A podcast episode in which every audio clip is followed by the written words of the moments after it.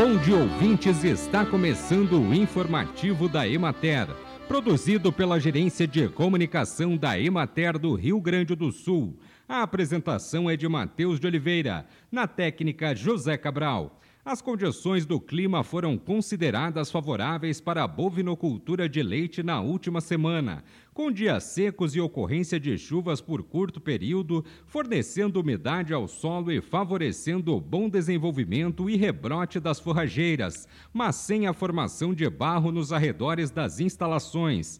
As temperaturas amenas também deram melhores condições de conforto térmico aos animais, que permanecem mais tempo pastejando. Principalmente as áreas com azevém estão com bom desenvolvimento, Porém, os rebanhos que estão em áreas com plantio de estão tendo que ser suplementados, devido à perda de qualidade da forragem que está em final de ciclo.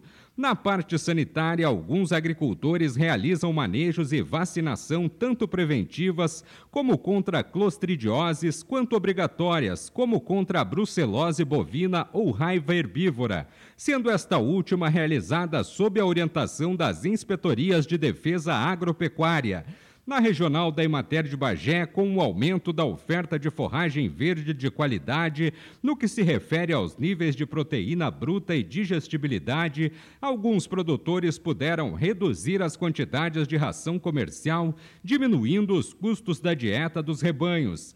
Em Itaqui, os produtores estão com grande concentração de vacas em início de lactação, refletindo em aumento do volume de leite produzido.